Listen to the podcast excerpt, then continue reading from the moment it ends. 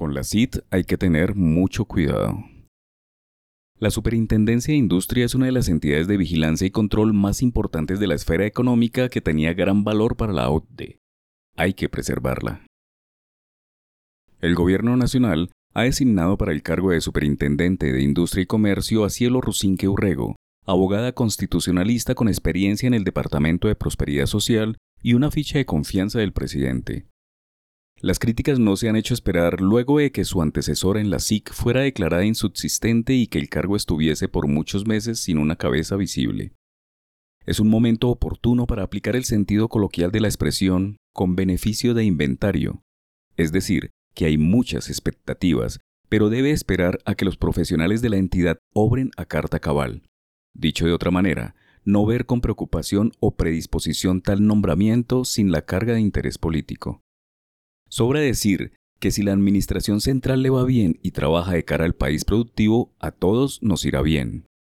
Por la SIC han pasado funcionarios probos, bien formados y con experiencia en el derecho comercial, pero también han estado al frente de la entidad profesionales sin ninguna experiencia más allá de trabajar en el Congreso sin mayor brillo.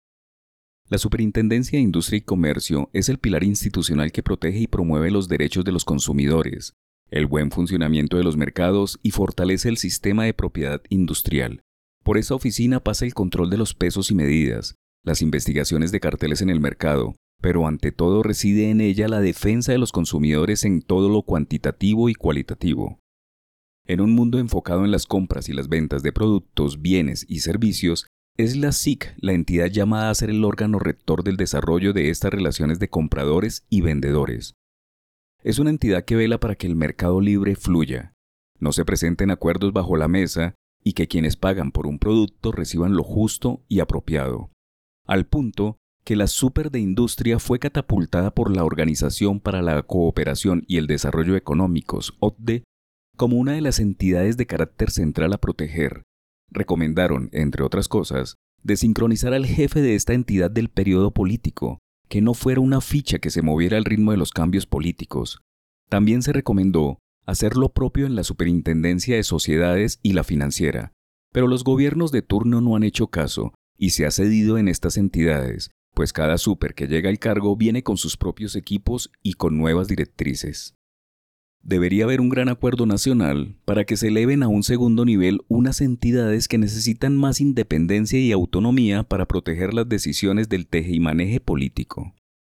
Hay que preservar el carácter técnico de la SIC, la financiera y las supersociedades, pero no solo lo técnico, sino su oficio, sus roles y sus funciones, de cara al cuentaviente, al consumidor, a la empresa.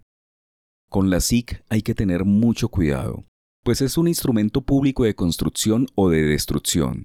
Depende de cuáles sean las intenciones de sus decisiones para proteger al consumidor y la libre competencia. Hay un detalle final.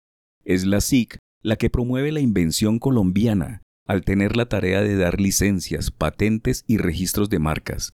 Es decir, es la entidad más determinante en la evolución de país económico y científico. De allí que esperamos que todo marche mucho mejor que antes.